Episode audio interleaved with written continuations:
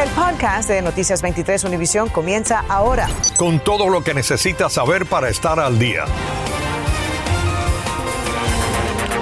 Noticia en desarrollo, un maestro de la escuela secundaria Glades en Miami está tras las rejas acusado de sobrepasarse en sus comentarios con una exalumna. Según el informe, Sean David Loret de Mola, de 37 años, mantuvo conversaciones con la exalumna a través de Instagram durante el último año, pero en los últimos dos meses las conversaciones cambiaron, según la policía, a lo que llamaron una persecución romántica. ¿Qué tal? Tengan todos muy buenas tardes. Les saludamos a Ambrosio Hernández. Y Sandra Peebles.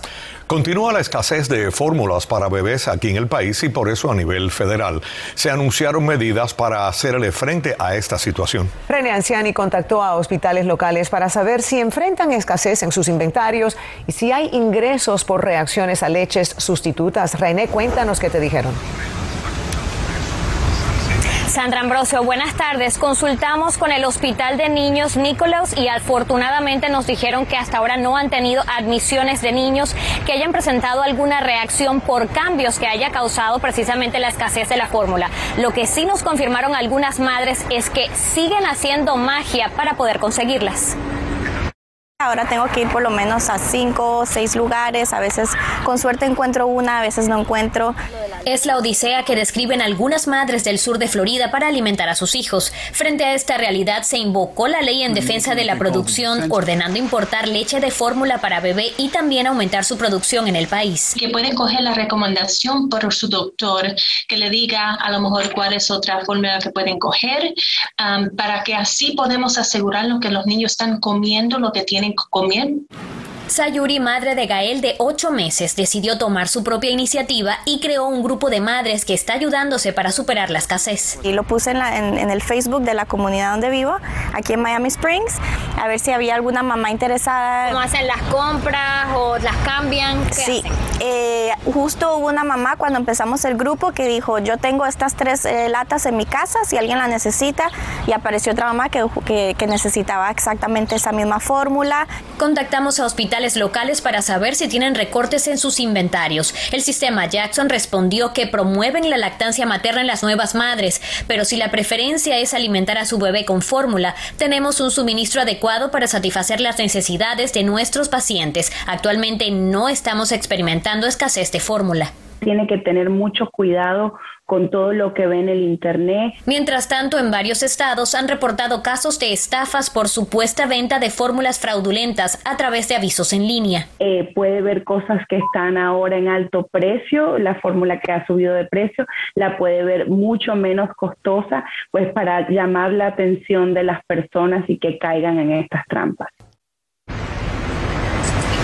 Bueno, otra de las recomendaciones es que si está tratando de comprar estas fórmulas en línea, verifique muy bien el establecimiento y sobre todo si puede ubicar alguna dirección o algún número de contacto. La otra recomendación es que evite hacer transferencias o pagos en depósitos a ciegas.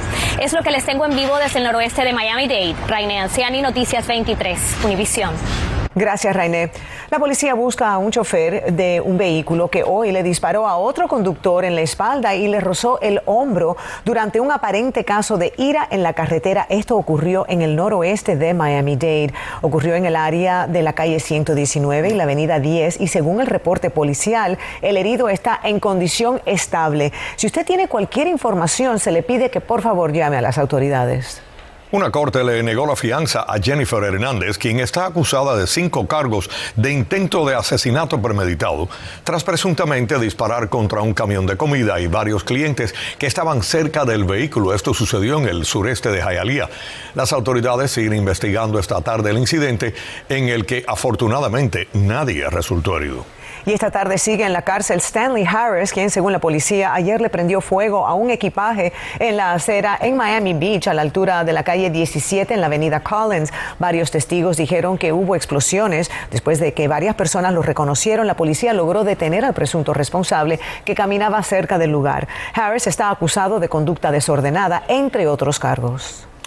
Líderes del exilio cubano sostuvieron un encuentro hoy en el Museo de la Diáspora Cubana con legisladores latinoamericanos para discutir nuevas iniciativas en respaldo a los pueblos de Cuba, Venezuela y Nicaragua. Ahí condenaron con fuerza la visita a Cuba del presidente mexicano Andrés Manuel López Obrador y sus recientes declaraciones sobre el exilio cubano.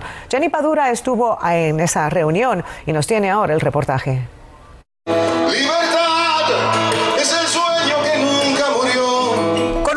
Musical y patriótico, representantes de diferentes países se comprometieron a velar por la libertad y la democracia del hemisferio.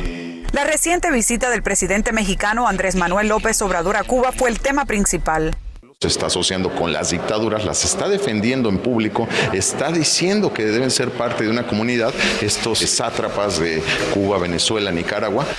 Nos dice que México está con nosotros y que a contrapelo con las opiniones descabelladas de López Obrador, hay mexicanos dignos que nos apoyan. Abordamos al senador mexicano Rogelio Márquez del partido Morena, quien no comparte la postura de Obrador y condenó las declaraciones que hizo sobre el exilio cubano. Que son los que presionan a los gobiernos y tienen mucha influencia en los partidos y son los que sostienen el bloqueo. No podemos darle la, mano a, dictadores. A, dictadores y darles la espalda a los pueblos de América. También de que no debemos de permitir más presos políticos. Si es necesario crear un tribunal internacional que se especialice en este tema, porque es una vergüenza tener presos políticos, tener presos nada más por ejercer su libertad de conciencia. Durante este importante encuentro también se otorgó el premio Boitel a opositores cubanos en la isla que diariamente arriesgan sus vidas. La represión con el nuevo eh, código está más, más fuerte. Ellos tienen mucho miedo pero nosotros firmes. Es increíble como todavía hay personas y hay países que están apoyando este régimen sabiendo todo lo que está pasando, que no está, no está, está a la vista de todos, sabemos lo que pasó el día 11. Desde el exilio el mensaje para la oposición en Cuba sigue siendo el mismo, a pesar del nuevo Código Penal. Mientras más la dictadura nos ataque, más duro debemos hacer en contra de esa dictadura. Pueblo de mi corazón. Jenny Padura, Noticias 23. Estás escuchando el podcast de Noticias 23 Univisión.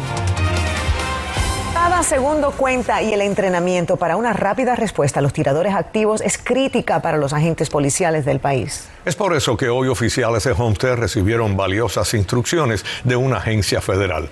Olance Nogueras tiene las imágenes. Entre gritos desgarradores, una oficial de la policía ingresó a un área de intrincadas oficinas y pequeños almacenes del edificio principal del Autódromo Homestead Miami, con capacidad para unas 65 mil personas, con el principal objetivo de neutralizar a un tirador activo que como parte de un simulacro estaba intentando asesinar a personas en un espacio reducido. En los estudios hemos visto que no solamente es eh, parar el atacante de las acciones que está haciendo, pero también empezar a salvar vidas. El simulacro forma parte de una serie de entrenamientos que el Centro de Capacitación para el Cumplimiento de la Ley del Departamento de Homeland Security o Seguridad Nacional está llevando a cabo semanalmente en todo el país y sin costos para que diferentes departamentos policiales estén mejor preparados para enfrentar incidentes con armas de fuego como los recientes tiroteos en un supermercado de Buffalo, estado de Nueva York, que dejaron 10 muertos y varios heridos. Ya hay víctimas allí, así que equipamos a estos oficiales con el conocimiento, las habilidades y el equipo para identificar al pistolero y comenzar a salvar las vidas de las personas que recibieron disparos, dijo Jim Gort, el jefe de entrenamientos de Homeland Security. Durante el recorrido, Noticias 23 observó cómo el primer agente que arribó a la instalación ingresó inmediatamente al escenario del tirador activo y no esperó refuerzos. El pensamiento viejo era esperar afuera y esperar para los tines especiales que vengan y a tratar de, solucionar el problema con el atacante. Bueno, estamos cambiando ese pensamiento. Es enseñarle a los oficiales que el primer oficial que entre a solucionar ese problema, no esperar. Los oficiales se tienen que sortear obstáculos y factores como la adrenalina por el intenso sonido de disparos, las manchas de sangre y las muestras de decenas de caquillos de bala esparcidos por los pasillos. El capitán Morales también destacó la importancia de distinguir a las víctimas y los ángulos de protección de los diferentes escenarios. Olance Nogueras en Noticias 23, Univisión las cosas han cambiado y las estrategias también. Claro, tiene que ser. El próximo lunes inician las votaciones anticipadas en el exterior para las elecciones presidenciales de Colombia y aquí en Miami podrán votar frente al consulado de ese país en Coral Gables. Es eh, este momento el candidato Gustavo Petro de la coalición de fuerzas alternativas progresistas y de izquierda quien lidera la intención de voto para las elecciones el próximo 29 de mayo. María Fernanda López entrevistó a varios de los jóvenes que lideran su campaña. Colombia enfrenta una de las encrucijadas políticas más difíciles de su historia. Luego de presentar las propuestas del candidato Fico Gutiérrez de centro derecha, exponemos la posición de la campaña del candidato de izquierda, Gustavo Petro. ¿De qué consta este modelo socialista que presenta el candidato Petro? Su propuesta no es socialista, es socialdemócrata, es decir, está enmarcada en una economía eh, capitalista y productiva, pero que simplemente brinde acceso a servicios básicos a toda su, a toda su población. De hecho, el de lo que habla de democratizar la propiedad privada. ¿Crees en la propuesta de expropiación de Gustavo Petro? no, mira, eso hace parte precisamente de esa campaña eh, del miedo. ¿Es la juventud consciente del modelo izquierdista que están reinando en Venezuela, Nicaragua, Cuba? Gustavo Petro siempre ha planteado la salida pacífica y diplomática a todos los conflictos, el respeto de la democracia y de la soberanía de los pueblos. Eh, y de hecho el planteamiento de, de restablecer eh, relaciones con países como Venezuela simplemente es para beneficiar a la gente que vive en la frontera y que es la que es afectada con esta situación. En nuestra área se creó el Grupo Colombianos Progresistas de la Florida. ¿Qué decirle a la población de que el hecho de que haya sido guerrillero también da temor? Colombia es un país complicado. En Colombia hay hasta miembros del M19 en el partido del presidente Uribe. O sea que hacen parte de ese movimiento hacia la paz. Hay esa forma de hacer la política nueva que trae todas esas voces y todas esas experiencias, pero que es muy inclusivo. Que el país vaya hacia la izquierda, ese es el mayor temor. Es lo que está ofreciendo, es un pacto, la base de una sociedad. Hagamos un pacto de diferentes movimientos políticos. Una jugada estratégica de esta campaña es la fórmula vicepresidencial. Francia Márquez, quien representa las negritudes. El próximo domingo 22 de mayo será el cierre oficial de campaña de todos los candidatos presidenciales, en particular el grupo del Pacto Histórico aquí en el sur de la Florida realizará una caravana a las 5 de la tarde en Fort Lauderdale. Informó María Fernanda López, Noticias 23, Univisión. La Cumbre de los Pueblos publicó en su sitio web una petición para recoger firmas e intentar revertir la decisión de Estados Unidos de negarle visas a Cuba para participar en la Cumbre de las Américas, que se celebrará en Los Ángeles, California, en junio. Estados Unidos le negó la visa a 23 cubanos que el régimen planeaba enviar para que participen en la cumbre. Días atrás, Cuba, Venezuela y Nicaragua habían recibido notificación de que no serían invitados al evento. El actor y empresario Julián Gil y el chef José Mendín anunciaron que borrarán el mural de la bandera de Puerto Rico de la fachada del edificio del restaurante La Placita en Wynwood. La decisión tuvo lugar después de apelar en todas las instancias el dictamen de la Junta de Preservación Histórica del Distrito Mimo. Gil y Mendín dijeron que buscarán otro lugar donde establecer el restaurante y que por el momento mantendrán el sitio abierto. Amigos, bienvenidos. Esto es Contacto Deportivo y aquí les tenemos la mejor información hasta el momento. Y aquí arrancamos y lo hacemos con la lista de Francia de cara a la Liga de Naciones. Y Didier Deschamps ha dado a conocer a la convocatoria de los jugadores franceses, de donde está, por supuesto, Karim Benzema y Antoine Griezmann, además del sevillista Jules Koundé. Se quedaron fuera de la convocatoria Osman Belé del Barcelona, Eduardo Camavinga del Real Madrid y Oliver Giroud del Milan. Partidazo en las grandes ligas en Baltimore entre Orioles y Yankees que termina con el triunfo para los locales, nueve carreras a seis. El duelo llegó empatado a seis hasta la parte alta de la novena cuando Anthony Santander pegó su séptimo jonrón de la temporada con dos hombres en base para ganar el partido. Un padre balsero cubano quien llegó al país en compañía de su hijo completó este jueves su sueño tras recibir la noticia de que el joven finalmente sería liberado. Javier Díaz le ha venido dando seguimiento a este caso y hoy estuvo en las afueras del centro de detención y nos trae las imágenes de ese reencuentro. Algunos balseros cubanos que logran tocar tierra no están siendo deportados, sin embargo tienen en la mayoría de los casos que pasar varios meses en prisión. Esta tarde fuimos partícipes del reencuentro de un padre y su hijo, quienes casi perdían las esperanzas de estar juntos otra vez. El sueño de este padre y su hijo se cumplió cuando ambos por fin lograron abrazarse y estar en tierras de libertad. Todavía no me recupero. Para que tengan una idea, he aguantado las ganas de llorar para que tengan una idea. Ambos llegaron el 12 de marzo en Balsa desde Cuba y el joven de 21 años lo dejaron detenido. Eh, mucha felicidad, mucha felicidad. Después de tantos días, al fin, tener la libertad. No, no hay, no hay palabra para, para, describir lo que, lo que se siente ahora Han sido días muy difíciles porque mi mano derecha, mi mano izquierda, mi pie derecho, mi pie izquierdo es mi hijo. Y ahora sé que vamos a, vamos a levantar, nos vamos a levantar rápido. Brian Alejandro estuvo más de dos meses preso en un centro de detención en Pompano Beach. Cuando salió en libertad este jueves, recordó que aquí obtuvo su primer empleo en Estados Unidos. ¿Y mi primer salario en Estados Unidos? ¿De qué dinero te dieron? Cuatro dólares y un centavo. ¿Ese fue tu primer salario mi aquí? primer salario aquí en Estados Unidos. Según él, trabajó su último día como ayudante de cocina. En el centro compartió durante esas semanas con decenas de cubanos que llegaron también por mar y que llevan hasta más de seis meses en prisión. Hay muchas personas, amigos míos, que me vuelven a dejar adentro. Muchas personas que llevan seis meses adentro, que, no, que tienen solamente una corte y le siguen aplazando la corte. ¿Crees que ellos los puedan soltar pronto o es una incertidumbre?